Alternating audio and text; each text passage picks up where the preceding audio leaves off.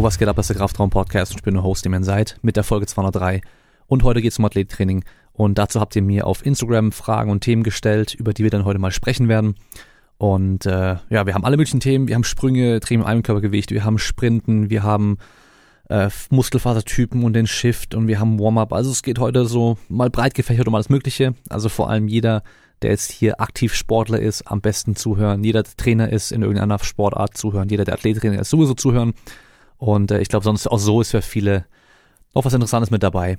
Und äh, bevor es losgeht, ich wollte eigentlich schon die Wo äh, Folge letzte Woche aufnehmen, aber ich, mich hat's dann letzte Woche erwischt. Ich bin krank geworden und äh, ja, man schiebt ja relativ schnell mittlerweile so eine Paranoia, so, oh, ist es Corona, ist es kein Corona.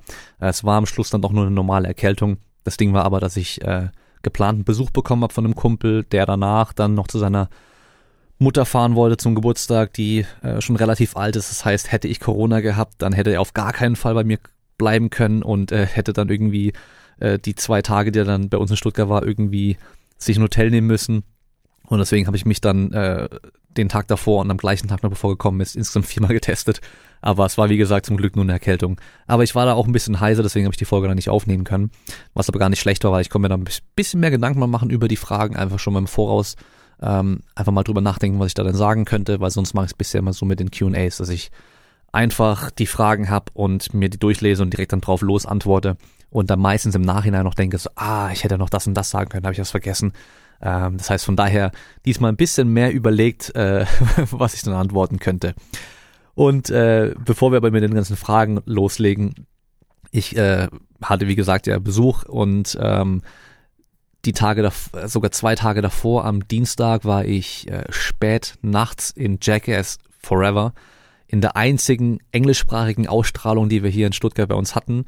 Und die ging dann um 23.15 Uhr los, das heißt 23.45 Uhr, bis dann der Film an sich losging. Und ähm, ich war dann im Endeffekt dann erst um zwei oder so, also kurz vor zwei zu Hause, kurz nach zwei im Bett. Und ich sag's euch, ich habe wieder mal gemerkt, Schlaf ist so, so wichtig. Also wirklich, Schlaf ist einfach das Wichtigste überhaupt. Äh, ich meine, ich habe ja in der ähm, in der Folge mit ähm, über die fünf äh, Säulen sportlichen Volks Erholung habe ich ja auch schon gesagt, Schlaf ist immer noch einfach die Nummer eins und ja, wer das selten macht, mal so wirklich lange wach zu bleiben und dann ähm, außerhalb vom Schlafrhythmus einzuschlafen und dann einfach auch vielleicht ein bisschen schlechter zu schlafen dadurch und so, da merkt man einfach, wie krass es sich auswirkt. Und wie gesagt, hatte ich ja Besuch und dann hatten wir eigentlich jede Nacht, sind wir wieder voll lange wach gewesen, also so drei Tage lang. Also Dienstag war ich irgendwie mega lange wach. Dann konnte ich Mittwoch natürlich dann auch nicht so gut einschlafen.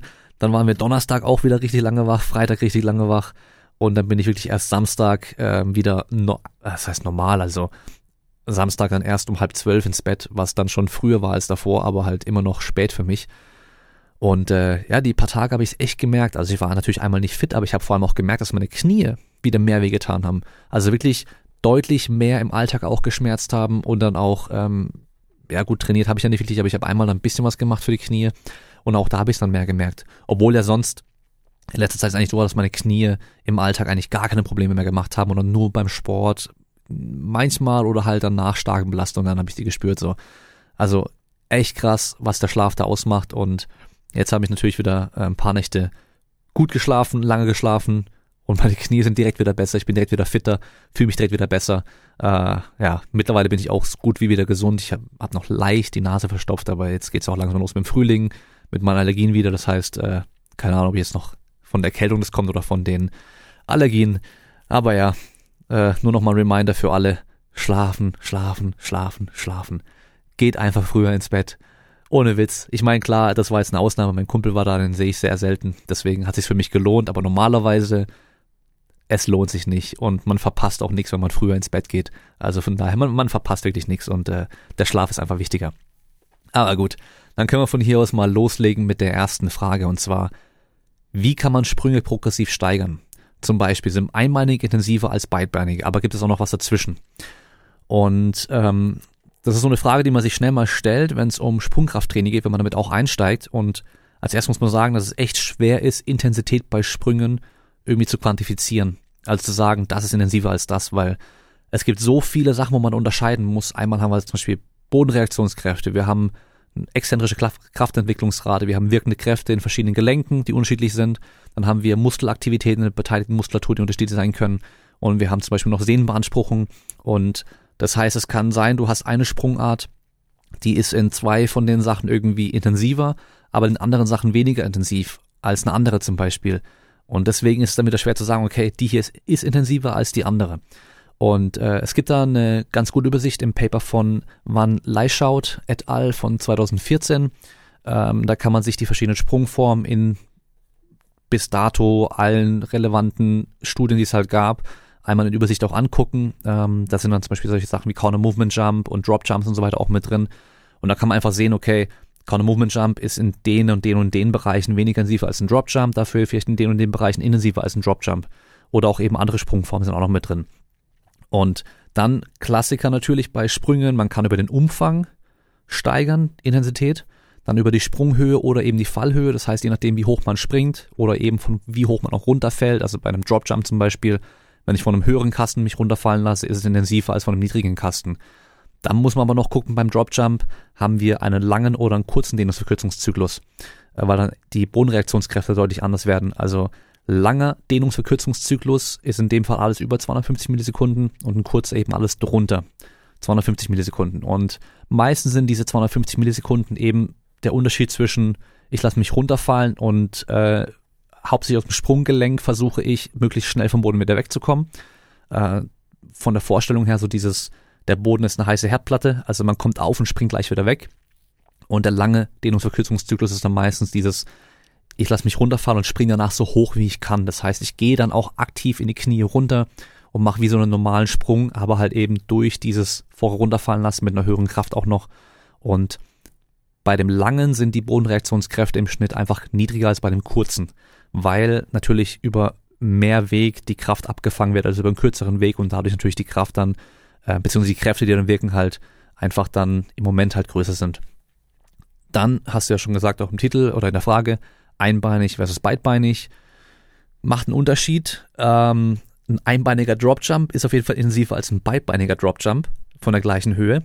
Aber zum Beispiel ein einbeiniger Counter-Movement-Jump ist anders wie ein beidbeiniger, aber das ist wieder schwer zu sagen, weil ähm, du musst natürlich, es ist wie wenn du halt einen einbeinigen, einen beidbeinigen Dropjumps mit einem äh, Counter Movement Jump, sorry, also einen ganz normalen Counter Movement Jump beidbeinig mit einem Counter Movement Jump mit extra Gewicht vergleichen würdest, weil du halt beides nur auf einem, also das ganze Körpergewicht nur auf einem Bein dann abbremsen, wieder umkehren musst und beschleunigen musst. Dadurch ist die Geschwindigkeit natürlich auch ein bisschen niedriger, weil du halt einfach langsamer sein wirst mit einem Bein als mit beiden.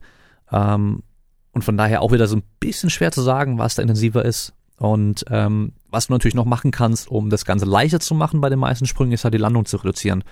Also anstatt dass du normalen Counter-Movement-Jump machst und ganz normal auf dem Boden wieder landest, kannst du halt auf den Kasten springen.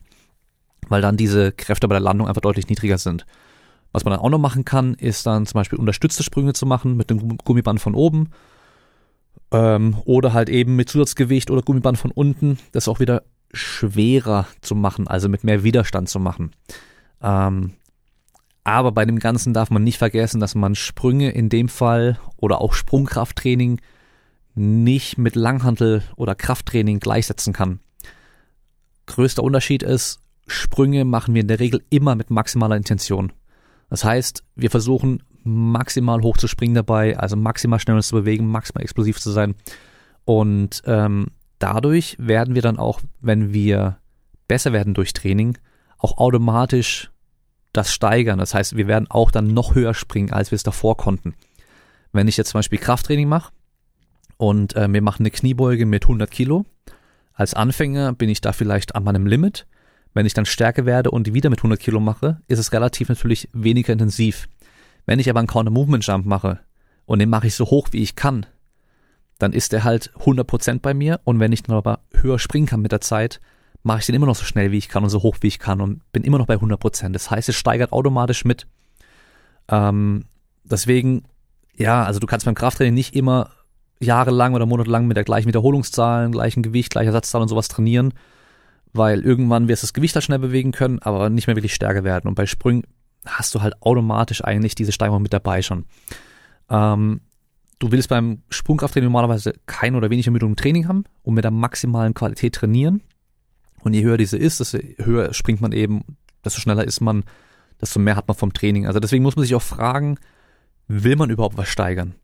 Ich meine, klar, du kannst natürlich schon, wenn du sowas noch nie gemacht hast, mit ein paar wenigen Sprüngen pro Trainingseinheit anfangen und mit der Zeit mehr Sprünge im Training machen.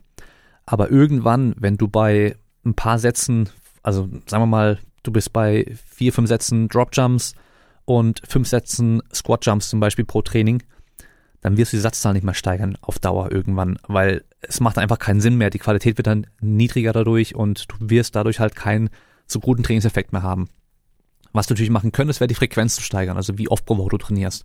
Aber auch da muss man vorsichtig sein, weil man sieht nämlich in der Forschung, was äh, zum Beispiel so Drop Jumps angeht, Supply Metrics, diese, also mit dem kurzen Dehnungsverkürzungszyklus, dass da wahrscheinlich zweimal pro Woche besser ist wie zum Beispiel viermal pro Woche weil da doch mehr Ermüdung generiert wird, ähm, als man glauben mag. Ja, also von daher muss man sich immer fragen, muss ich überhaupt irgendwas steigern? Und dann muss man sich auch fragen, welche Adaptation will ich erreichen? Will ich zum Beispiel Bodenkontaktzeit reduzieren? Will ich meine Power verbessern oder irgendeine spezielle Sprungform verbessern? Weil dann kann ich mir auch überlegen, welche Trainingsmethode oder welche Übungen machen dafür am meisten Sinn. Also will ich meine Bodenkontaktzeiten reduzieren? Dann wird es ja keinen Sinn machen, wenn ich anfange, meine Drop Jumps mit Gewicht zu machen und meine Bodenkontaktzeiten dadurch deutlich länger werden. Sondern dann soll ich wahrscheinlich Sprungformen wählen, wo die Bodenkontaktzeiten relativ kurz sind und versuchen da besser zu werden. Natürlich können andere Sprungformen auch Sinn machen und äh, vor allem langfristig wie immer, also klar. Aber im Moment macht es da wahrscheinlich keinen Sinn, extra hohe Dropjumps mit extra viel Gewicht zu machen, weil ich da wahrscheinlich halt dann ja ultra lange Kontaktzeiten habe. Also deswegen muss man sich einfach die Frage stellen, was will ich erreichen und macht es überhaupt Sinn, irgendwas Spezielles da als einfach zu steigern, nur um es zu steigern, weil man es aus dem Krafttraining so kennt. Dann haben wir als nächstes, gibt es allgemeingültige Basics. Also Übungen oder Strategien, die man auf viele verschiedene Sportler anwenden kann. Und ja, da kann ich eigentlich nur sagen, die fleißigen Zuhörer des Kraftraum-Podcasts, also so die Kraftraum-Gang, die weiß ja, dass allgemeingültig fast nie richtig sein kann. Vor allem, wenn wir von Übungen sprechen. Ähm, Strategien oder Konzepte, da kann man schon eher sagen, okay, da gibt es vielleicht Basics, die bei den meisten irgendwie Sinn machen. Ähm, und vielleicht gibt es da so ein paar Punkte, wie zum Beispiel die Frage, die du dir stellen solltest, ist, was ist dein Ziel im Training und mit welcher Trainingsmethode kannst du das am besten erreichen?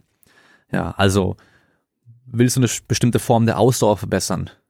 Dann schau, welche Trainingsform sich dafür am besten eignet und mach nicht einfach nur Tabata, weil Tabata der letzte Trend ist oder sowas. Dann sollst du die Frage stellen, welche Belastung brauchst du bei der Trainingsmethode und mit welchen Übungen kannst du diese am besten generieren. Ähm, brauchst du zum Beispiel hohe exzentrische Kräfte, dann machen wahrscheinlich Drop Jumps mehr Sinn als Squat Jumps zum Beispiel. Dann ganz wichtig im Athletiktraining, die Sportart geht immer vor. Das heißt, dein Training sollte so gestaltet sein, dass du deine Sportart möglichst gut trainieren kannst und nicht eben der Held im Kraftraum bist und halt Hauptsache da fünf Kilo mehr auf der Bank drücken kannst, aber dafür im Training der Sportart jedes Mal abkackst, weil du halt vom Krafttraining im Gym so ermüdet bist. Natürlich kann es phasenweise auch anders sein. Das heißt, du machst zum Beispiel eine Vorbereitung, auch vor allem am Anfang, weit weg von den Wettkämpfen und so, machst du vielleicht mehr im Kraftraum, mehr auf der Bahn und sprintest und keine Ahnung was und weniger von der Sportart. Aber je näher man zum Wettkampf kommt, desto wichtiger wird natürlich das Training der Sportart sein. Dann kann man schon noch sagen, can't go wrong, getting strong. Da ist einfach was dran.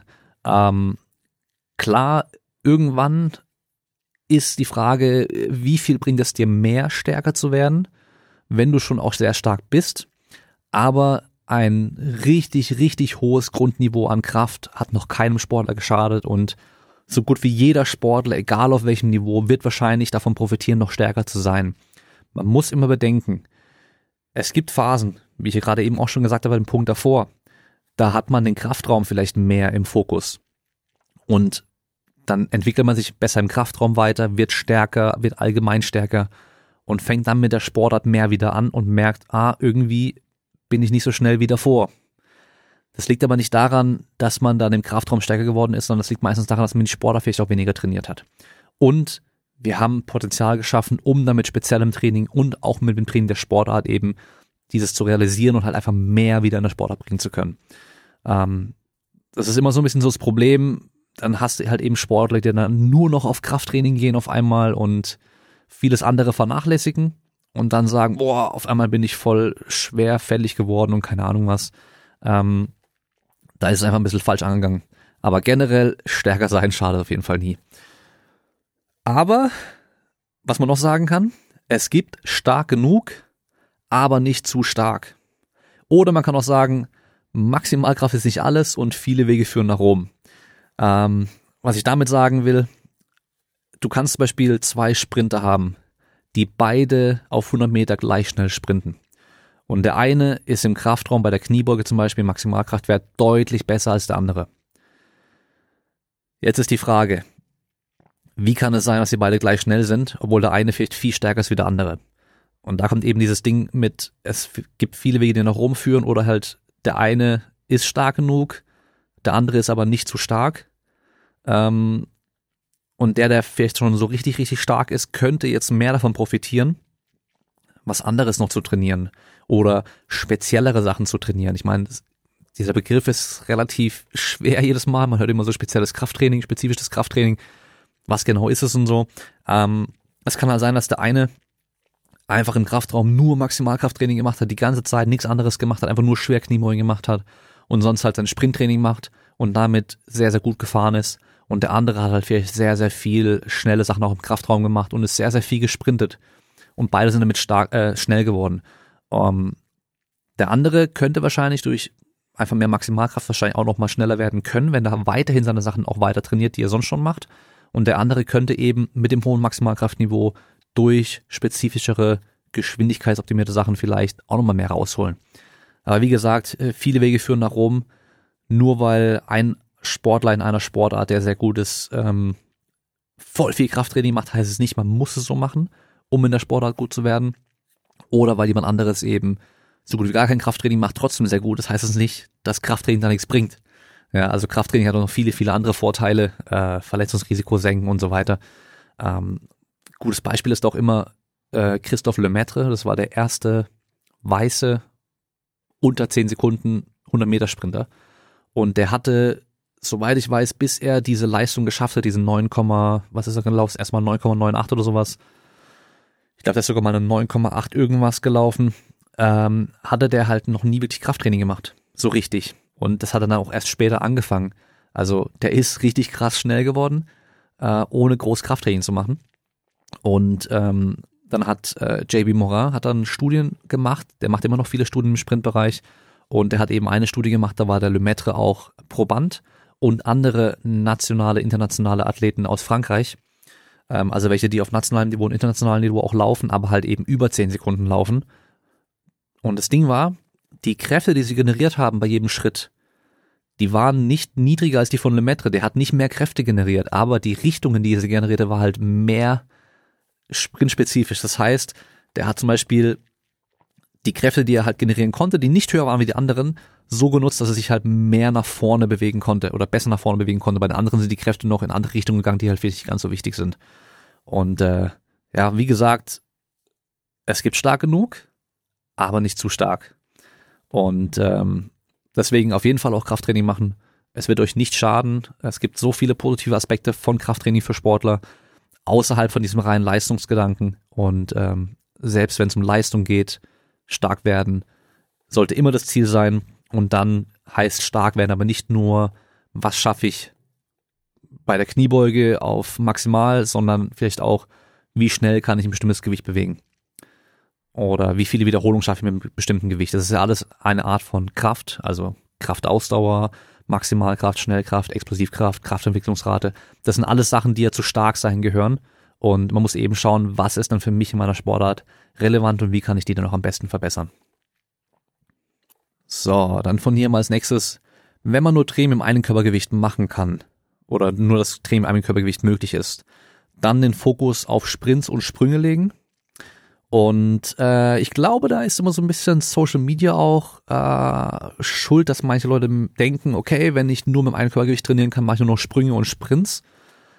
Ähm, aber hier ist ganz wichtig, mach dein Training nicht von den Gegebenheiten abhängig, sondern von deinem Ziel. Wenn du dein Trainingsziel kennst, dann weißt du auch, welche Methoden, Trainingsmethoden und Übungen Sinn machen. Also wenn du zum Beispiel stärker werden musst, dann gibt's auch mit einem Körpergewicht genug Übungen oder auch mit kleinen Geräten genug Möglichkeiten und Übungen, um es zu erreichen. Und da es ja bei dem Q&A jetzt hier um Athletiktraining gehen soll, gehe ich mal davon aus, dass du eine Sportart machst, irgendeine Sportart, vielleicht Fußball von mir aus oder Handball oder sowas und du wahrscheinlich schneller und explosiver werden willst. Und je nachdem, wie dein Fußballtraining aussieht, kann es schon Sinn machen, nochmal extra maximale Sprints und Sprünge zu trainieren. Kann gut Sinn machen. Höchstwahrscheinlich macht es aber auch Sinn, ein richtiges Krafttraining zu machen. Also wie gesagt, mach dein Training nicht davon abhängig, was du an Trainingsgeräten zur Verfügung hast, sondern schau eben, was du für Anpassungen haben möchtest und wie du die generieren kannst. Also wenn du Maximalkraft steigern möchtest, Kraftausdauer und so weiter, dann gibt es genug Möglichkeiten, auch mit einem Körpergewicht das zu trainieren. Oder halt eben kleine Geräte. Also es ist ja echt nicht schwer, sich einen Slingtrainer zu kaufen. Äh, ein paar Handeln hat man auch irgendwo rumliegen für einmaliges Training oder so. Ähm, ja, aber vielleicht ist auch genau das der Grund, warum so viele diese bescheuerte so Functional Training machen. Ja, also wenn ich halt schaue, was in vielen Vereinen äh, Fußball und Handball und so weiter gemacht wird, weil die halt vielleicht den Geräteschuppen irgendwo so Wackelkissen, Flexibars und Terrabänder gefunden haben und dann denken, naja, komm, jetzt haben wir diese Geräte, dann nutzen wir die auch, auch wenn die vielleicht gar nicht so sinnvoll sind für das, was sie erreichen wollen. Okay, als nächstes haben wir dann Athletiktraining versus Muskelaufbau. Wie kombinieren, um das Beste aus beiden herauszuholen? Und als allererstes ist es ja eigentlich kein Widerspruch. Also ich meine, klar, es gibt Sportarten, wo es eher kontraproduktiv ist, maximal viel Muskelmasse aufzubauen. Aber in vielen Sportarten ist das Ziel von einem Athletiktraining auch, mehr relevante Muskelmasse aufzubauen. Also ein Sprinter zum Beispiel wird halt, wenn es geht, am Gesäß, Oberschenkelrückseite, Oberschenkelvorderseite Muskelmasse aufbauen wollen, weil es einfach Sinn macht. Und man sieht es ja auch bei den Athleten in verschiedenen Sportarten.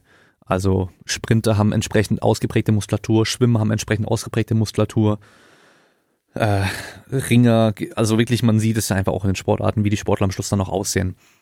Klar wird zum Beispiel ein Hochspringer, der sehr groß ist, jetzt nicht unbedingt versuchen wollen, Muskelmasse aufzubauen. Ähm, vor allem nicht viel Muskelmasse aufzubauen, auch allgemein, weil das wird einfach bei ihm oder ihr nicht sinnvoll sein, weil jedes Kilo schwerer ist da einfach ein Nachteil auch. Ähm, pauschal ist dann wieder schwer zu sagen, wie du es am besten kombinieren kannst, aber wenn wir mal davon ausgehen, dass wir hier von einem Hobbysportler in Mannschaftssportart sprechen, dann wird die Kombination von einem muskelaufbauorientierten Krafttraining im Oberkörper und einem powerorientierten Krafttraining für den Unterkörper wahrscheinlich gut funktionieren und auch für viele so zufriedenstellende Ergebnisse bringen. Das heißt, mach dein Oberkörpertraining schon auch gern mit höherem Umfang, äh, mit dem Zielmuskelaufbau, also für mich ist wirklich so ein Bodybuilding-mäßiges Training, aber mach dein Unterkörpertraining vielleicht nicht mit ganz so hohem Umfang, äh, mit höheren Intensitäten, mit höheren Geschwindigkeiten, ähm, mach vielleicht auch ein paar Sprünge, ein paar Sprints, je nachdem, was für eine Sportart du machst, so dass du halt eben Unterkörper, dass du einfach schneller rennst, höher springst und im Oberkörper halt Masse aufbaust, wenn du es halt haben möchtest, ja, damit du einfach beides so kombinierst, dass du vom Aussehen her zufrieden bist und eben auch im Sport eine Leistung bringen kannst. Und wir machen eine kurze Unterbrechung, weil der Podcast ist für dich kostenlos, für mich leider aber nicht. Und deswegen gibt es ja auch ein paar Möglichkeiten, um den Podcast zu unterstützen oder auch mich direkt zu unterstützen. Natürlich könnt ihr einmal gerne wie immer die Folge teilen, einfach bei Instagram einen Screenshot, mich markieren at seid und ich teile das gerne auch nochmal. Ihr könnt dann bei Apple Podcasts auch eine Bewertung abgeben und eine Rezension schreiben. Bei Spotify kann man auch bewerten mittlerweile. Oder auch bei den ganzen Plattformen, die ihr zum Anhören auch nutzt oder bei den ganzen Apps, kann man das auch machen. Auch wenn ich es vielleicht nicht sehen werde, vielleicht wird jemand anderes die Folge sehen oder den Podcast sehen und sehen, okay, hier sind ein paar gute Bewertungen. Das Ding scheint gut zu sein, da höre ich mal rein.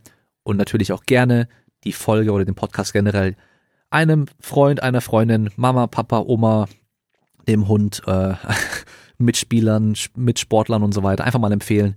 Und äh, dann habt ihr wie immer noch die Möglichkeit, mit dem Code Kraftraum in ein paar verschiedenen Online-Shops einzukaufen und zu sparen dabei. Das heißt, ihr tut mir was Gutes und ihr tut eurem Geldbeutel noch was Gutes. Und als allererstes, wie immer, bei esn.com könnt ihr auf Supplements mindestens 10% sparen plus die Wochenaktion. Das heißt, den besten Rabatt habt ihr immer mit dem Code Kraftraum. Und dann könnt ihr mit dem Code Kraftraum bei simpleproducts.de 7% sparen auf Home Gym Equipment, Racks, Bänke, Gewichte, Langhandeln und so weiter. Und endlich ist der neue Beinstrecker Beinbeuger da mit verstellbarem Fußteil. Ich habe euch ja schon echt, also jeder, der mich da gefragt hat wegen dem Beinstrecker Beinbeuger, den ich habe, ob ich den gut finde und so weiter, habe ich immer hingehalten und gesagt, ja, warte mal ab, da kommt bald ein neues Modell ähm, durch die Pandemie und die aktuelle Lage und so weiter äh, ist es leider natürlich so, dass halt die Lieferung, die Fracht von China nach Deutschland immer noch extrem, extrem unzuverlässig ist und extrem lange dauert. Deswegen hat es jetzt so lange gedauert, bis es jetzt da ist. Aber auf mein Feedback hin wurde dieses Ding überarbeitet und jetzt ist es eben verfügbar. Das heißt, wer einen Beinstrecker Beinbeuger haben möchte, kann da mal reingucken bei simpleproducts.de. Genauso auch die Safety Squat Bar. Wir haben jetzt, äh, was heißt wir? Simple Products hat jetzt die neue Safety Squat Bar im Angebot, die auch auf mein Feedback hin äh, angepasst wurde und die werde, wird in den nächsten Tagen bei mir eintreffen, dann werde ich sie direkt auch testen und ein Review auf YouTube dazu bringen. Dann könnt ihr mit dem Code Kraftraum bei sbarrel.com auch nochmal 10% sparen auf die Jeanshosen mit Stretch, sehr robust und vor allem im Schnitt so, dass man damit trainierten Beinen, trainierten Hintern gut reinpasst, ohne dass der Bund extrem weit ist und dann absteht, sondern man hat einen Bund, der bei dicken Hintern, dicken Oberschenkeln trotzdem noch so eng ist, dass man keinen Gürtel braucht. Ich brauche bei der Hose keinen Gürtel und habe auch zwei bis drei Nummern kleiner, als ich in normalen Hosen aus dem Laden brauche, weil ich die halt dann eben so groß kaufen muss, dass meine Oberschenkel reinpassen. Ja, auch wenn es viele zuhören und denken, ach Damien, du bist doch gar nicht so breit und so. Ich habe trotzdem einen dicken Hintern und einigermaßen dicke Oberschenkel und habe immer Probleme mit den Hosen. Und bei sbarrel.com gibt es eben passende Hosen, 10% günstiger mit dem Code Kraftraum. Und zuletzt haben wir noch Code Kraftraum bei everjump.fit. Dort gibt es Premium-Springseile mit einem System, um ganz schnell die Seile zu wechseln, mit verschiedenen Gewichten. Das heißt, man kann mit einem leichten Seil zum Beispiel, wenn man lange springen möchte, entspannt springen möchte, oder man kann auch mit einem schweren Seil springen. Wenn man zum Beispiel als Boxer seine Schulter noch ein bisschen mehr beanspruchen möchte und äh, die ein bisschen brennen sollen, dass man halt eben die Hände leicht oben halten kann. Ähm, weiß nicht, ob das so arg Sinn macht, aber wahrscheinlich macht das schon Sinn, weil es halt schon sehr anstrengend für die Schultern und Arme ist. Ähm, kann man eben mit einem schweren Seil auch springen und das halt eben innerhalb von zwei Sekunden irgendwie wechseln. Premium-Springseil, mit dem Code Kraftraum 15% günstiger bei everjump.fit. Und damit wünsche ich euch weiterhin viel Spaß mit der Folge. Okay, als nächstes haben wir größter Scam im Athletiktraining. Ah, ja, also es, ja, es gibt natürlich in allen Bereichen äh, diese ganzen Scharlatane, Leute, die euch einfach nur das Geld aus der, Tasche, ziehen wollen. Ich habe immer das Gefühl, dass gerade im Profisportbereich es noch viel, viel schlimmer ist und viel eher angenommen wird als im Hobbysportbereich, weil halt eben diese, die Top-Sportler, die Spitzensportler einfach so krass drauf abgehen, halt jedes kleine bisschen, was ihnen noch was bringen könnte, auszuprobieren. Weil was ist, wenn es wirklich was bringt und sie dann nochmal ein Prozent besser werden? Das könnte den Unterschied machen zwischen Bronzemedaille und Goldmedaille. Ähm, für mich, Scam ist alles, was von nachgewiesen funktionierendem Training ablenkt. Also wir wissen ja einfach, Krafttraining, Ausdauertraining, das ganze Basic-Training, was wir einfach schon kennen, wo wir wissen seit 100 Jahren, dass es funktioniert und mittlerweile auch hauptsächlich, also was heißt hauptsächlich, ähm, einigermaßen gut wissen, wie es funktioniert. Alles, was davon ablenkt, ist für mich ein Scam. Da kommt so Zeug wie Neuroathletik. Und dann braucht mir niemand erzählen, ja, nee, die sagen ja nicht, man soll das andere Training nie mehr machen, sondern man soll es zusätzlich machen. Nein, es wird suggeriert, das ist besser, als normales Krafttraining oder sowas. Und wenn jemand als Sportler darauf reinfällt und hier Augenliegestütze und was weiß ich, eine Schnur anguckt mit irgendwelchen Kügelchen und an einer Batterie leckt, anstatt Kniebeugen zu machen, dann ist es halt eine Verarsche. Dann dieser ganze Functional-Kram, ja, hier Sportler brauchen nicht irgendwie eine Langhand, die brauchen hier so einen äh, Sack gefüllt mit Wasser, der dann instabil ist und keine Ahnung was. Und halt dann auch noch dieses ganze pseudo-super-spezifische Zeug, was meistens auch eben so dieses Functional-Zeug ist. Also wirklich, ich habe lieber einen Sportler, der einfach zweimal die Woche von mir aus sich an die Beinpresse hockt und da richtig viel Gewicht schiebt und ähm, von mir so eine geführten Langhantel Bankdrücken und Rudern macht, als einer, der da irgendwie, keine Ahnung, diese ganzen fancy Sachen, die man auf Instagram sieht, auf einem Bein und irgendwelche komischen Sprungkombinationen mit dem Gummiband noch und was weiß ich was. Also da ist ja so viel Zeug unterwegs. Es sieht vielleicht einigermaßen aus wie irgendwas aus der Sportart, aber deswegen ist es nicht unbedingt funktionell oder, oder spezifisch, sondern halt, ja, das Ziel von Krafttraining oder vom Athletiktraining ist halt eben nicht, die Sportart zu imitieren oder vor allem die Sportart schlecht zu imitieren, weil es halt nur im gewissen Bereich so aussieht, aber halt die Kräfte, die wirken, sind ganz anders, die Geschwindigkeiten sind ganz anders, ähm, Intensitäten sind ganz anders, die Belastung eine ganz andere. Dann ist es einfach nicht spezifisch, auch wenn es vielleicht so aussieht. Dann noch ein großer Scam sind spezielle Supplements für Sportler, die meistens schlechter und teurer sind und vor allem Wirkung versprechen, die so nicht haltbar sind. Und das wird mir mittlerweile mehr auf Instagram auch in der Werbung angezeigt. Ähm, keine Ahnung, jetzt ein, die einzigen Supplements speziell für Kampfsportler oder die einzigen Supplements speziell für Spielsportler.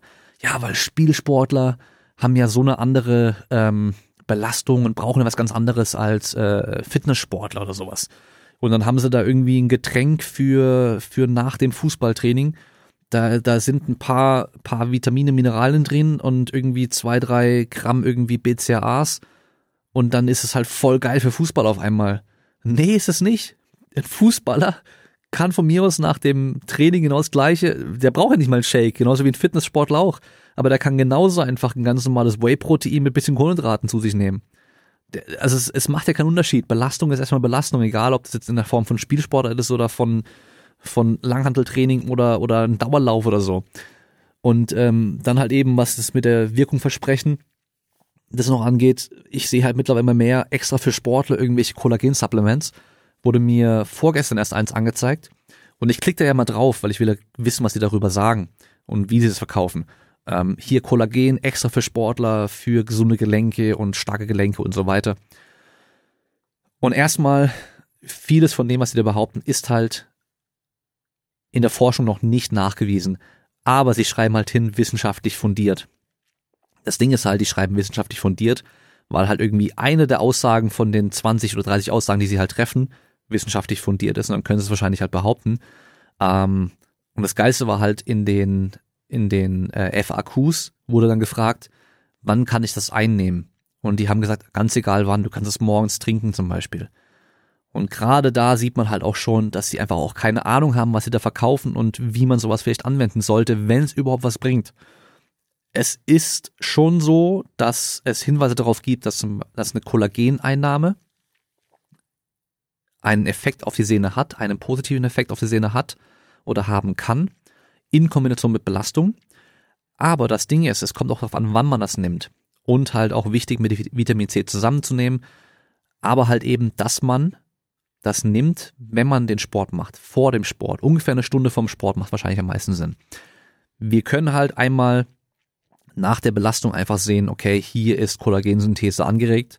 Und wir können auch sehen, dass halt eben nach so einer Kollageneinnahme die Kollagen, also das freie Kollagen im Blut halt auch ähm, mehr zirkuliert. Und da macht natürlich dann, wenn dann die Kombination Sinn, das so einzunehmen, dass dann eben durch die Belastung das Kollagen auch dahin kommt, wo es hin soll. Und es gibt halt eben noch viele andere Beispiele von den ganzen Supplements. Und das ist halt auch so ein Ding, was mich echt nervt, weil halt dann die, klar, von mir aus bin ich jetzt ein Fußballer. Ich habe mit diesem ganzen Fitnesskram gar nichts am Hut und für mich ist Fitness, das ist außerhalb meiner Blase, ist immer noch einfach nur dieses, ähm, ich sehe vollgestopfte Bodybuilder oder ich sehe halt ultra shredded so Fitnessmodels oder sowas. Und das hat mit meinem Sport gar nichts zu tun. Und jetzt kommt einer und sagt mir, ja, hier sind Supplements speziell für mich, für meine Sportart, die genau auf das abgestimmt sind, was ich brauche. Und eben nicht das, was so ein Bodybuilder macht.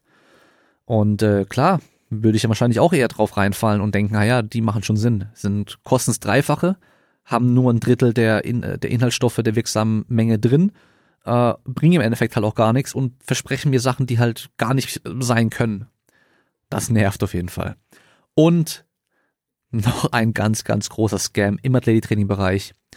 Unqualifizierte ehemalige Sportler als Athletiktrainer. Ah, wie oft hat man es schon gesehen? Äh, hier ehemaliger Fußballer von Verein XY sitzt Athletiktrainer von dem Verein. Ähm, ja, klar, er kennt die Sportler, der hat die Sportler selber schon mal gemacht, auf einem hohen Niveau von mir aus auch. Aber was qualifiziert ihn dann, Athletiktraining zu machen? Nichts.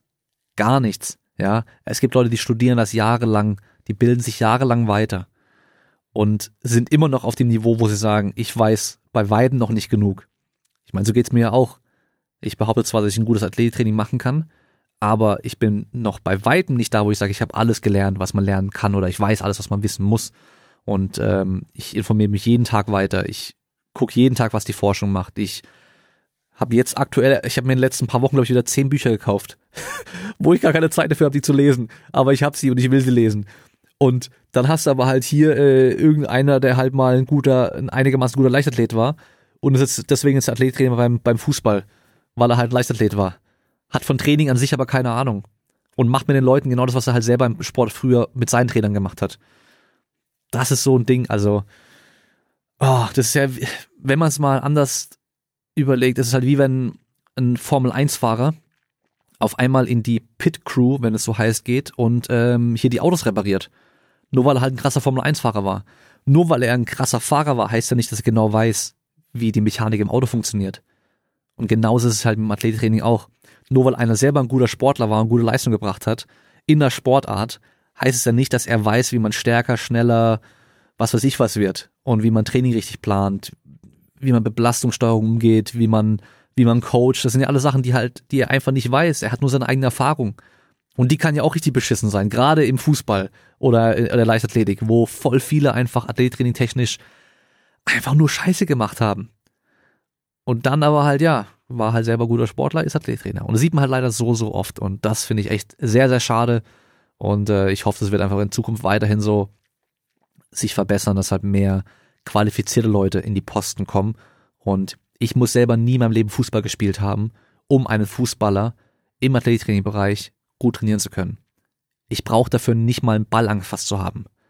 Schade das, wenn ich gut Fußball spielen konnte? Auf gar keinen Fall. Kann ich vielleicht besser mit den Sportlern reden und hören sie mir vielleicht auch eher zu, wenn ich selber mal auf einem einigermaßen guten Niveau gespielt habe? Bestimmt. Aber mein Training wird dadurch nicht unbedingt besser. Coaching-technisch kann das schon sein. Aber mein Training an sich, was ich über Training weiß, was ich über Belastungssteuerung und so weiter weiß, das ist egal, ob ich da einen Fußball in der Hand hatte oder nicht, oder am Fuß hatte. Ah, ich kann mich schon wieder aufregen über den ganzen Kram, ey. Aber naja, kommen wir mal zum nächsten Punkt. Und zwar, wie strukturierst du ein Warm-up? Also Ziel vom Warm-up ist ja generell abhängig von dem, was danach kommt. So der Klassiker, fünf Minuten auf dem Laufband und dann geht's los. Das kann schon mal nicht passen. Außer du willst wirklich auf dem Laufband laufen. Ähm, aber deswegen kann halt auch ein Powerlifter zum Beispiel direkt mit der Stange anfangen, Kniebeugen zu machen, um sich halt auf die Kniebeuge aufzuwärmen, weil er halt sonst die groß machen muss. Aber falls der Powerlifter Probleme hat, die richtige Tiefe zu erreichen zum Beispiel, kann er noch speziell was für die Beweglichkeit machen und dann erst an die Langhandel gehen. Aber ich glaube halt, das liegt eben auch daran, dass man immer wieder hört, ja, einfach direkt, direkt loslegen und mit dem, mit der Sportart oder mit dem Gerät aufwärmen. Das reicht vollkommen, weil halt einfach so viele selber aus dem Kraftsportbereich kommen und viele Athletiktrainer halt einfach nur ehemalige Powerlifter sind oder halt Gewichtheber sind und die brauchen halt nicht viel anderes. Aber wenn du zum Beispiel Vollgas sprinten sollst, dann wirst du schon merken, dass es Sinn macht, ein bisschen mehr zu machen im Warm-up. Ähm, Klassiker ist so das allgemeine Warm-up, gefolgt vom spezifischen Warm-up oder Aufwärmen. Und eigentlich muss oder kann das gar nicht so klar getrennt sein und ist meistens noch so ein fließender Übergang oder kann eben auch kombiniert werden. Ähm, erstmal wahrscheinlich so irgendwie den Körper auf Betriebstemperatur bringen, weil einfach dadurch der Körper vorbereitet wird, auf was das kommt, die Nervenleitgeschwindigkeit wird erhöht, Blutfluss wird erhöht, Gelenke werden geschmiert. Der ganze Kram kennt man ja vom Standard Aufwärmen, was die Ziele sein sollen. Und ähm, wenn nötig, dann eben noch den Bewegungsradius vergrößern und dann Stück für Stück auf die bevorstehende Belastung vorbereiten. Und wenn wir jetzt mal weggehen eben von dem ganzen reinen Krafttraining im Fitnessstudio und uns zum Beispiel ein Mannschafts- oder Athletiktraining anschauen, dann gehe ich beim Warm-up meistens von langsam zu schnell oder von niedrigintensiv zu hochintensiv. Und das erste wäre dann so dieses, wie es cool genannt wird, Movement Prep. Das ist eigentlich nur ein fancy Name für so allgemeines Durchbewegen, zum Warmwerden und Beweglichkeit vergrößern. Ähm, also ich lasse die Leute eben nicht einfach nur im Kreis joggen, sondern wir machen halt, wir legen direkt los im Endeffekt mit Ausfallschritten und die Arme nach oben ziehen, Ausfallschritte, Oberkörper rotieren, seitliche Ausfallschritte, Standwaage, ähm, so Zeug, irgendwie dann den großen Ausfallschritt mit Oberkörper nach vorne neigen, Ellenbogen zum Boden runter, so Zeug, dass wir halt einfach generell in Bewegung bleiben, dadurch wird es dann auch schon warm alles, man erhöht die Körper Körperkerntemperatur und man bewegt die Gelenke schon mal durch einen großen Bewegungsradius durch. Dann kann man vielleicht auch so speziellere Beweglichkeit machen, gegebenenfalls mit einem Formroller und danach statischem Dehnen oder halt nur eins von beidem, ähm, wenn man das eben braucht. Im Turnen zum Beispiel, im Kampfsport auf jeden Fall, weil da kommen halt eben solche Elemente später in der Sportart auch dran, wo ich ins Spagat springen muss, wo ich hochkicken muss und so weiter. Und wo ich halt eben vielleicht mehr Bewegungsradius brauche, als ich im kalten Zustand auch habe. Dann kommen schon die sportspezifischen Bewegungen rein mit steigender Dynamik. Zum Beispiel wäre es bei so einem Mannschaftstraining von einer Spielsportart irgendwie ein Lauf-ABC oder eben ein Sprung-ABC, wo wir mit leichten kleinen Bewegungen anfangen, niedrig intensiv und dann eben immer schneller, intensiver werden. Oder es kann zum Beispiel auch lockere Schattenboxen sein oder halt, so wie wir es beim Tricken jetzt aktuell machen, wir fangen mit den Basics an. Und dann als nächstes kommen dann die Trainingsinhalte mit steigender Belastung. Muss ich zum Beispiel in meinem Training am Schluss, also was heißt am Schluss, also nach dem Warm-up in meinem Training dann ähm, 30 Meter Sprints machen mit 100% Intensität, dann sollte ich halt Sprints machen mit steigender Intensität. Und ähm, das Warm-up kann generell auch gut genutzt werden, um eben Sachen zu machen, die man sonst vielleicht vernachlässigt oder wo man wenig Zeit dafür hat. Und das können zum Beispiel auch technische Basics sein. Also wie gesagt, bei uns im Trick, wir machen es aktuell so, ähm, wir machen das ganze allgemeine Zeug und bewegen uns ein bisschen durch, machen so Beinschwünge, alles mögliche. Und dann legen wir los und machen einfach alle Basic-Tricks und Kicks und so weiter, die wir halt können, machen wir einmal in beide Richtungen, auf beiden Seiten durch. Das heißt, ich mache zum Beispiel zehn Hook-Kicks mit links, zehn Hook-Kicks mit rechts und die ersten mache ich locker und die letzten paar mache ich dann mit voller Power.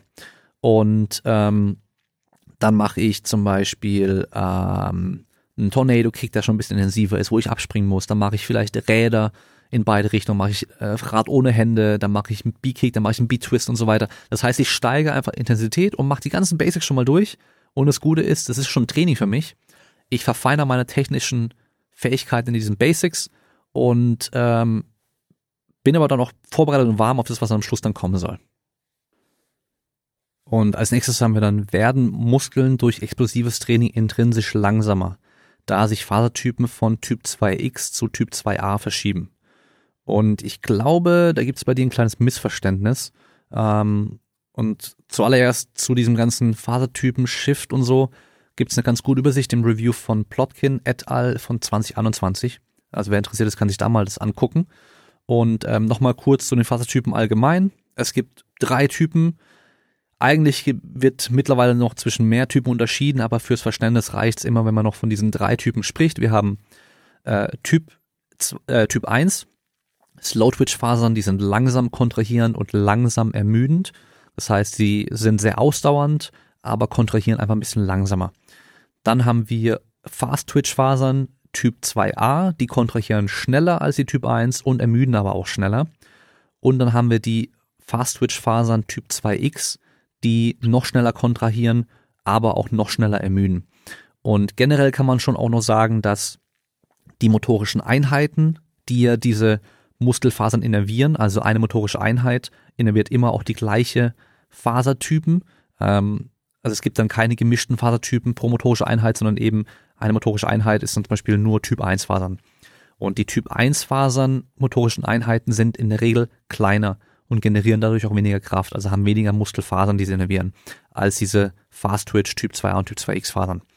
Und generell ist es so, man kann beobachten, Fasertypen können sich in den Eigenschaften verändern, sodass zum Beispiel Typ 2a Fasern sich in die Richtung Typ 2x oder mehr in die Richtung Typ 1 anpassen können. Je nachdem, was man für ein Training macht. Das heißt, wenn ich eher ausdauerorientiert trainiere, werde ich wahrscheinlich eher einen Shift meiner Fasern Richtung Typ 1, also Richtung ausdauernd haben. Wenn ich eher nicht so trainiere, also gegenteilig trainiere, nicht ausdauernd, äh, nicht viel Ermüdung und eher schneller trainiere, dann werde ich wahrscheinlich eher in Richtung Typ 2x einen Shift haben.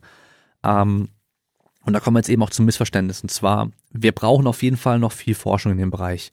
Aber es scheint schon zu sein, dass durch klassisches Krafttraining wir eher einen Shift von Typ 2x, also von ganz, ganz schnell und explosiv, zu Typ 2a haben. Aber durch explosives Training, also zum Beispiel auch durch Sprungtraining ähm, und eben also Schnellkrafttraining und sowas, haben wir den Shift weniger oder gar nicht. Und mögliche Gründe für so einen Shift können, also von 2x zu 2a, können eben sein hohe Trainingsumfänge, nah Muskelversagen trainieren und langsame Kontraktionsgeschwindigkeiten, was ja alles meistens Hand in Hand geht. Je höher der Trainingsumfang, desto mehr Ermüdung haben wir, desto langsamer werden die Kontraktionsgeschwindigkeiten durch die Ermüdung. Je näher wir Muskelversagen trainieren, desto langsamer wird die Kontraktionsgeschwindigkeit. Und es ist da wahrscheinlich einfach auch eine Art der spezifischen Anpassung. Das heißt, wenn ich schneller trainiere und mit wenig Ermüdung trainiere, dann wird sich das auch so in die Richtung eher anpassen. Was interessant ist, nach einer Trainingspause oder nach so einem Taper haben wir einen Shift zu Typ 2X und ähm, das kennt vielleicht auch jeder, der zuhört, wenn man mal selber irgendwie eine Zeit lang nicht trainiert hat oder gar nicht, also nicht trainieren konnte oder wenig trainiert hat. und dann wieder anfängt, gerade mit einer Sportart vor allem auch, fühlt man sich manchmal so richtig schnell und spritzig. Oder gefühlt springt man höher als vorher, obwohl man vielleicht zwei, drei Wochen gar nicht trainiert hat. Und ähm, da gibt's auch eine ganz coole Studie, ich weiß leider den Titel nicht mehr und auch den Autor nicht mehr. Ähm, da haben sie Kampfsportler, haben sie Kampfsportler getestet, äh, Schlagkraft, Schlaggeschwindigkeit und Tritt- oder Kickgeschwindigkeit und haben die dann eben drei Monate lang nicht mehr trainieren lassen und nach den drei Monaten waren die halt einfach schneller als vorher. Aber die Kraft war natürlich niedriger, ist ja klar. Aber, und es ist ganz, ganz wichtig, wir haben jetzt gehört, okay, wir können durch ein explosives, schnelles Training mit wenig Umfang, mit keiner Ermüdung im Optimalfall, können wir diese Typ 2X Fasern schützen, dass wir eben keinen Shift in Richtung Typ 2A haben. Ähm, also machen wir nur noch das. Nee, es ist nur ein kleines Puzzleteil. Also nicht jetzt denken, nur noch maximal schnell, mit wenig Umfang, keiner Ermüdung trainieren, damit man eben danach am Schluss die meistens Typ 2X Fasern hat und dadurch halt schneller und explosiver ist. Das ist Wunschdenken. Langfristig wird es in den meisten Fällen Sinn machen, bei einem Athleten auch klassisches Krafttraining einzusetzen, auch wenn wir dadurch vielleicht einen Shift zu Typ 2a hin haben. Aber dadurch haben wir halt auch durch dieses Training, durch das Maximalkrafttraining, durch das klassische Krafttraining eine Steigerung der Maximalkraft und die wird sich auch sehr positiv auf alles weitere auswirken. Und wir können dann immer noch phasenweise so trainieren.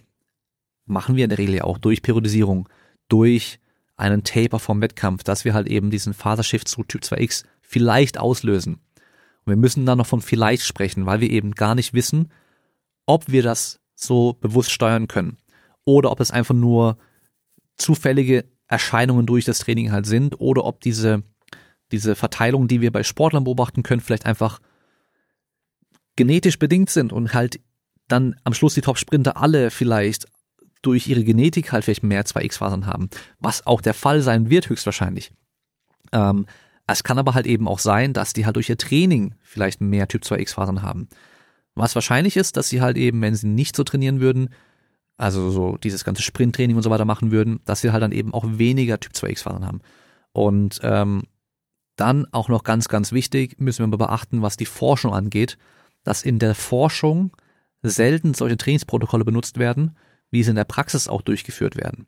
Weil in der Praxis trainieren wir, wenn du dir einen, einen Top-Sprinter anschaust, in der Regel macht ein Sprinter, der macht Sprinttraining, also er macht maximale Sprints, der macht viel langsame Sachen auch, der macht viele technische Sachen, der macht aber auch viel im Kraftraum.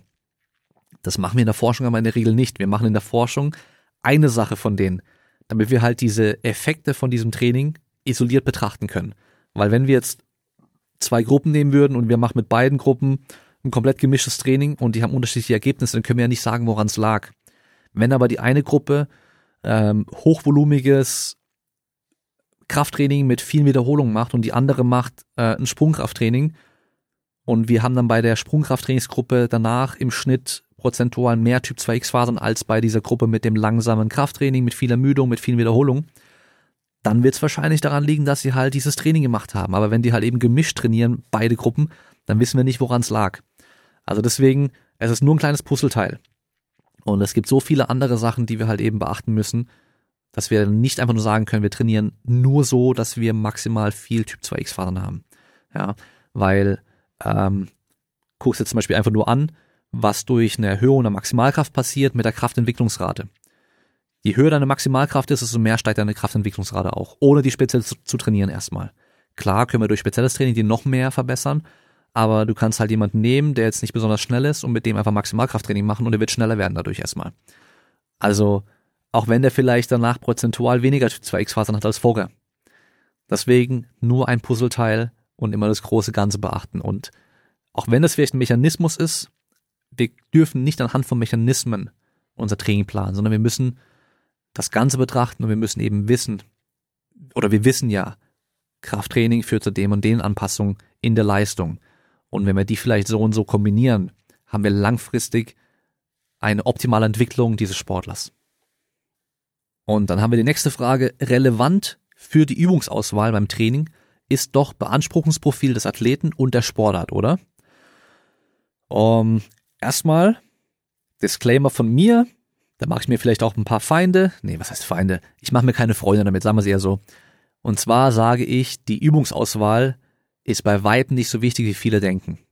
Das wird überbewertet. Besonders im Kraftsport wird sich so krass auf diese Übungsauswahl fixiert, gerade im Powerlifting vor allem, obwohl die Belastungssteuerung deutlich wichtiger ist. Die optimalste Übung bringt dir nichts, wenn Intensität, Umfang, Frequenz und so weiter nicht passt. Wenn die Belastungssteuerung aber alles passt, wird es auch keinen großen Unterschied mehr machen, ob ich dann vor allem bei einem Athleten eine Low-Bar-Kniebeuge, eine High-Bar-Kniebeuge oder eine Front-Kniebeuge mache. Die Unterschiede sind so gering. Ja, Powerlifter hängen sich dabei mal dran auf, so, oh, ich mache jetzt hier äh, Close Grip Spodo Bench Press anstatt äh, Wide Grip äh, Banded Bench Press oder was weiß ich was, weil sie genau in dem und dem Bereich irgendwo eine Schwäche, ein technisches Problem oder sonst irgendwas sehen. Absolut überbewertet. So.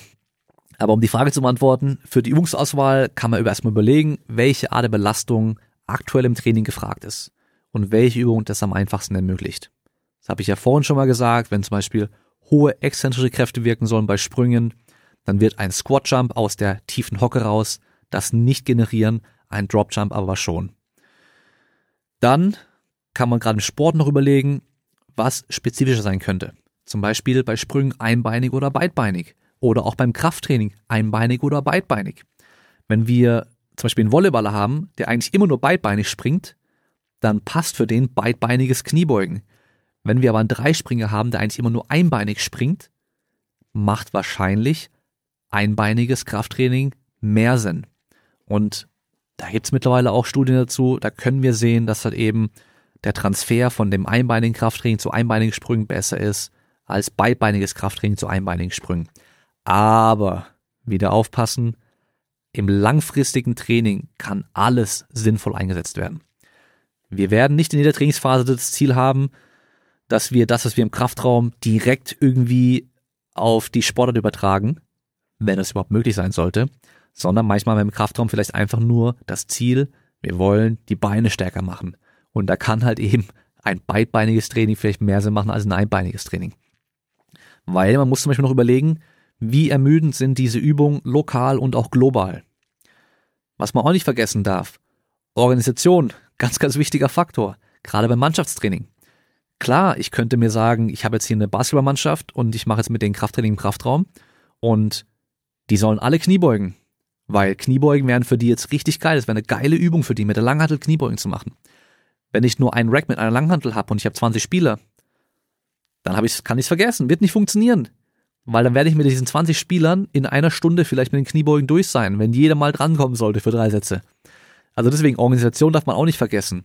Und was auch noch ein wichtiger Faktor sein kann, ist Spaß und vielleicht Wettkampf bei solchen Übungen. Das heißt, wenn ich zum Beispiel ähm, Athleten habe, die halt eine Übung lieber machen als eine andere Übung, die ähnlich sind, machen wir zum Beispiel Frontkniebeugen und Safety Squat Bar Kniebeugen.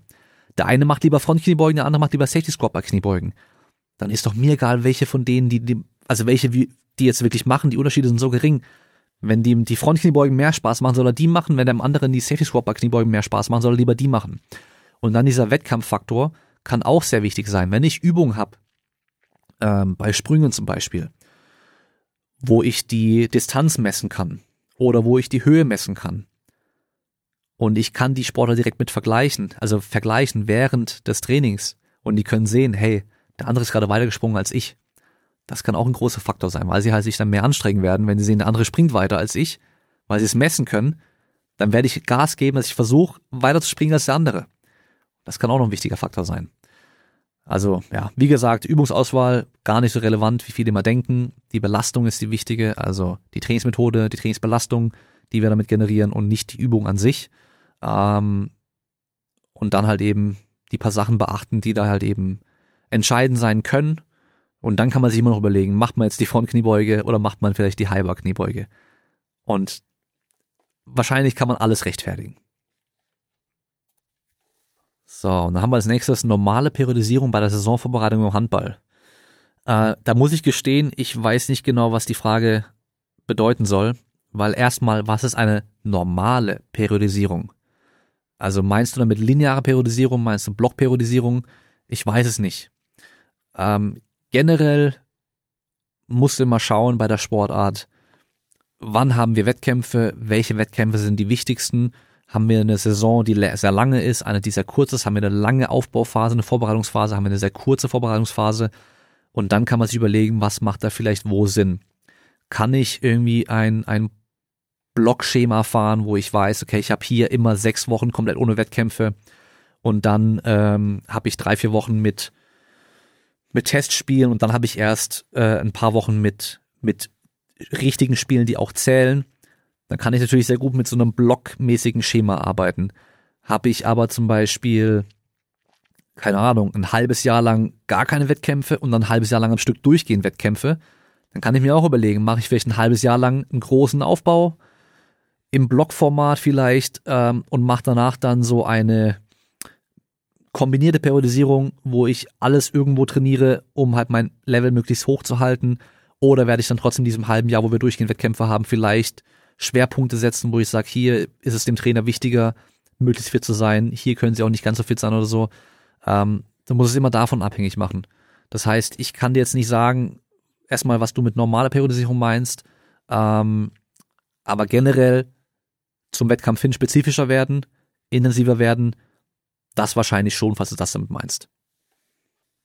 Okay, dann die nächste Frage ist dann, Einstiegsmöglichkeiten als Athletiktrainer ins Athletiktraining mit Leistungssportlern. Und ja, ich muss leider sagen, in Deutschland sind wir da immer noch sehr schlecht aufgestellt, was das angeht. Also einmal die Bereitschaft von Sportlern, sich Athletiktrainer selbst zu holen für sich selber äh, und dafür auch selber Geld hinzulegen. Einmal natürlich ist es finanziell für viele gar nicht möglich, außerhalb von den großen Sportarten wie Fußball, ähm, vielleicht auch Tennis und Golf, wo vielleicht auch generell ein bisschen mehr Geld ist. Ähm, und dann halt auch durch das Vereinssystem haben die halt in der Regel im Verein, wenn sie einen Athletiktrainer haben, haben sie halt einen vom Verein aus. Und ähm, dann das Wichtigste überhaupt ist halt einfach Vitamin B. Du brauchst die Connections. Und wenn du die nicht hast, wird es auf jeden Fall schwerer. Was ich mittlerweile schon oft mitbekommen habe, gerade im Fußball, ist, dass die, wenn neuer Athletiktrainer gesucht wird, erstmal intern geschaut wird. Also die, es wird noch gar keine Stellenausschreibung groß rausgegeben, sondern wird erstmal geguckt, hey, kennt jemand jemanden, der passen würde? Ähm, hat jemand einen guten Athletiktrainer, der vielleicht gerade keinen Job hat oder der vielleicht gerade wechseln möchte oder sonst irgendwas? Das heißt, erstmal wird da geschaut und bis wir dann, die dann vielleicht da jetzt gar nicht, gar nicht drinstecken, diese Ausschreibung sehen, ist die Stelle schon fast vergeben. Und dann hast du halt keine Chance. Und äh, ja, ich habe es ja vorhin auch schon gesagt mit diesen Scams im Athletiktrainingsbereich. Leider werden halt oftmals auch ehemalige Spieler einfach als, als Athletiktrainer eingesetzt, die halt vielleicht selber Fitness begeistert sind oder sowas. Oder dann schnell eine Lizenz irgendwo noch gemacht haben, so einen Wochenendkurs gemacht, damit sie halt irgendwie eine äh, vorweisen können, okay, ich bin Athletiktrainer oder sowas, oder ich habe hier eine Fitnesstrainer B-Lizenz oder so. Aber es ist halt nicht das Wahre, ja. Ähm, von daher es ist schwer, es ist auf jeden Fall schwer und da gehört auch einfach viel Glück auch mit dazu. Ähm, was du halt immer machen kannst, ist in Vereinen anbieten, dass du mal vorbeikommst und mal einfach ein Probetraining gibst, ein kostenloses. Ja, gerade, man muss ja auch nicht immer gleich in der ersten Bundesliga einsteigen als Athletiktrainer, sondern du kannst ja auch irgendwie in einem kleineren Verein, in einer niedrigeren Liga erstmal anfangen. Was ich eh auch empfehlen würde, weil du brauchst auch Erfahrung. Und was man auch nicht denken muss, ist, dass das Level von diesen ersten Bundesliga-Fußballern, was das reine Athletiktraining angeht, jetzt deutlich höher wäre, vielleicht vor einer dritten oder fünften Liga oder sowas. Es ist meistens schon Unterschied da, aber oftmals gar nicht so krass, wie man denkt, weil die halt vielleicht in dem Bereich gar nicht so viel gemacht haben oder halt eben noch nicht gut ausgebildet sind. Das heißt, wenn du dir die Erfahrung in diesem niedrigeren Bereich irgendwie sammeln kannst, dann ist es gar nicht mehr so schwer, in dem höheren Bereich das auch anzuwenden weil da relativ viel ähnlich sein wird. Die werden viele, viele werden da die ähnlichen Defizite haben, ähnliches brauchen, ähm, um da halt erstmal besser werden zu können, ja. Ähm, also wie gesagt, geh einfach mal die ganzen Vereine, klapper die mal ab in deine äh, Umgebung, ob die generell Interesse haben, ähm, ob du vorbeikommen kannst, mal ein Probetraining zu machen mit denen. Um, Gerade kleinere Vereine sind da echt froh drüber, wenn sie sowas mal machen können. Du kannst natürlich dann auch sagen, komm, wir machen so, ich mache ein Probetraining wir machen eine Einheit Athletiktraining mit, ich mache die mit euch und danach äh, machen wir noch oder davor machen wir vielleicht noch irgendwie einen Vortrag, eine Stunde, wo ich euch über Training oder Ernährung oder gescheites Warm-up oder sonst irgendwas mal was erzähle, dass du einfach mal denen ein bisschen erklären kannst und zeigen kannst, was du drauf hast. Und äh, viele sind dann auch von sich aus echt motiviert und haben, haben auch Bock drauf. Und wenn halt die Spieler sagen so, hey, das wäre schon geil, die haben da Bock drauf, dass eben nicht der Co-Trainer immer das Athletiktraining macht, der vielleicht selber keine Ahnung hat, sondern eben jemand speziell dafür kommt und der Verein vielleicht eben noch ein bisschen Kohle übrig hat für sowas, dann kannst du mit sowas halt anfangen. Aber ja, bisschen Kohle sagt halt auch schon, meistens verdient man halt auch nicht so viel mit sowas. Und äh, man muss einfach auch ein bisschen Glück haben, ja. Ähm, aber einfach schon mal einen Fuß in die Tür kriegen. Ähm, vielleicht hast du selber mal eine Sportart gemacht oder machst noch eine Sportart und kannst direkt bei dir im Verein anfangen, ähm, das anzubieten. Und äh, sonst musst du halt gucken. Du, vieles ist wieder Marketing. Äh, ist ja auch wie, wie bei allem so mittlerweile. Wenn du dich gut vermarktest, es gibt Top-Trainer, die kennen kein Schwein. Es gibt absolut grottige Trainer, die kennt aber richtig 100.000 Leute kennen die, weil die halt, keine Ahnung, zigtausend Reels auf Instagram machen, auf TikTok noch tanzen und halt eben mit äh, drei Fußballern mal hier ein paar Videos gemacht haben. Ähm, und auf einmal sind die bekannt und äh, werden dann auch viel eher was bekommen als jemand, der halt gar nicht bekannt ist. Das heißt, darüber musst du auch nachdenken. Deine Vermarktung, ähm, wie du bekannter werden kannst und wie du eben auch an die Spieler rankommst. Und ähm, ja, wie gesagt, das Schwierige ist halt eben, dass halt viele Spieler selber gar nicht die Kohle übrig haben oder Athleten aus verschiedenen Sportarten, die haben gar nicht selber die Kohle übrig, um halt dich als Personal Trainer sozusagen anzustellen. Weil wenn du entsprechend bezahlt werden willst und dann aber dreimal die Woche mit denen trainieren willst, das wird sehr, sehr, sehr teuer. Und das ist halt echt ein großes Problem. Und wenn du dann nicht beim Verein angestellt werden kannst, dann wird schon, dann sieht schon richtig schlecht aus, leider. Ja. In den USA ist die Bereitschaft für sowas ganz anders. Also da ist es natürlich so, die gehen halt, die haben halt in der Highschool ihren Sport, die haben im College ihren Sport und die hoffen ja darauf, dass sie dann irgendwie entweder im College ein Stipendium kriegen, wenn sie gut genug sind, dass sie in die Profiligen übernommen werden nach dem College und deswegen geben die halt auch Kohle aus, weil es sich für die halt dann krass lohnen kann, wenn sie es halt eben danach dann schaffen. Und da ist es gar keine große Frage, ob man als Eltern die Kinder noch zweimal die Woche zum Athletiktrainer irgendwie schickt, äh, in, in eine Trainingsgruppe oder sowas und die zahlen da 300 Dollar im Monat dafür, ähm, für eine Stunde, zweimal die Woche dann jeweils Training irgendwie, ähm, wo der Trainer dann vielleicht zehn Kids dann durchschleust oder so. Aber bei uns ist es halt einfach, läuft das so leider nicht. Und ich weiß da leider auch nicht, was ich dir sonst noch da sagen kann, so, außer halt eben, guck, dass du die Connections kriegst. Das kann über Praktika funktionieren. Das kann über einfach, einfach mal hingehen und fragen, hey, habt ihr Bock auf Athlettraining? ähm, ich mache mal eine Einheit mit euch und dann kann man immer noch gucken, was draus wird. Und äh, ich meine, Vereine haben ja die Übungsleiterpauschale, die haben 450 Euro und so weiter. Vielleicht, da kann man ja schon was machen. Und wenn es am Anfang nur einmal die Woche extra ist, das bringt ja vielleicht schon mal was. Und dann hast du halt einen Fuß in der Tür und dann kann es vielleicht mal mehr werden. Und dann hat vielleicht ein Spieler, geht dann, steigt auf, geht in einen anderen Verein, in einen größeren Verein, in eine höhere, in eine höhere Liga und äh, sagt dann, hey, ich hatte hier eine Trainerin, die war richtig gut ähm, die wäre doch was für einen Verein hier oder so. Also weißt du so, es geht einfach nur darum, Connections. Einfach Connections, hab Kontakt mit den Sportlern und dann ergibt sich da vielleicht was. Und hab Kontakt mit Trainern, vielleicht ergibt sich da noch was.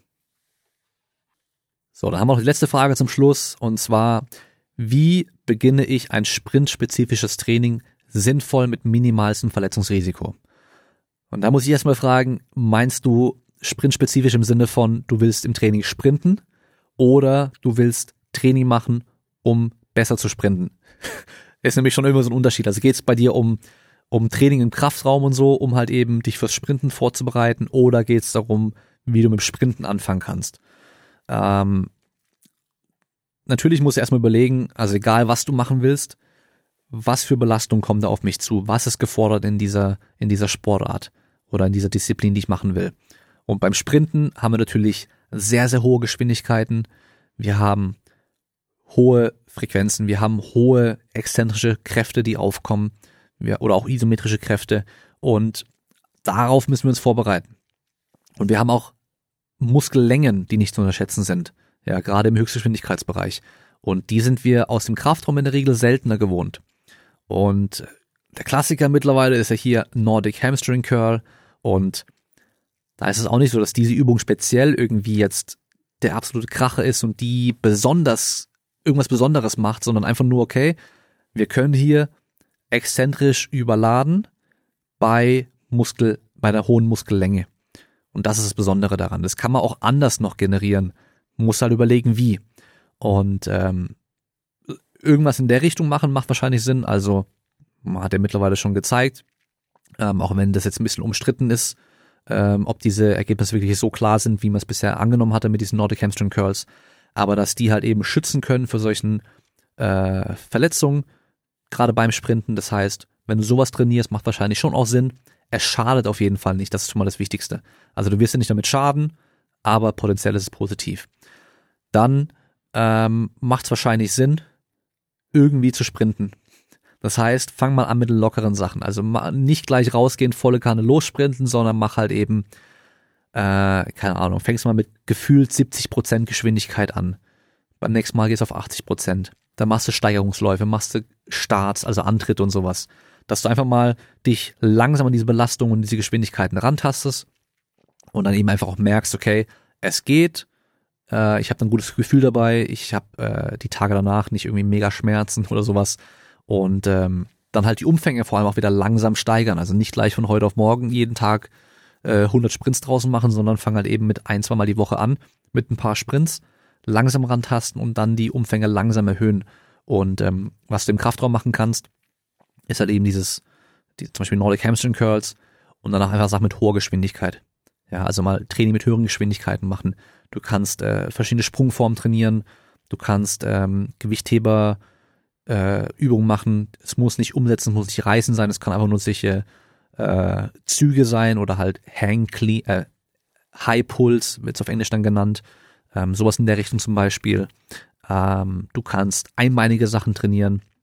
Ich würde, du kannst den Rumpf vielleicht auch ein bisschen spezieller trainieren in der Rotation zum Beispiel, auch in der Antirotation, weil das merkt man nämlich auch sehr krass, wenn man nie sprintet und dann mal Vollgas sprintet, dass man am nächsten Tag im Rumpf stark Muskelkater hat, gerade in der seitlichen Bauchmuskulatur, ähm, weil die ja doch sehr, sehr stark beansprucht wird und halt eben auch mit einer hohen Geschwindigkeit, mit, mit schnell aufkommenden hohen Kräften. Und ähm, ja, also sonst wie bei allem, Belastung langsam und kontinuierlich steigern, Schritt für Schritt, keinen der Schritte überspringen und dann äh, soll da eigentlich auch nicht viel schiefgehen dabei. Ja?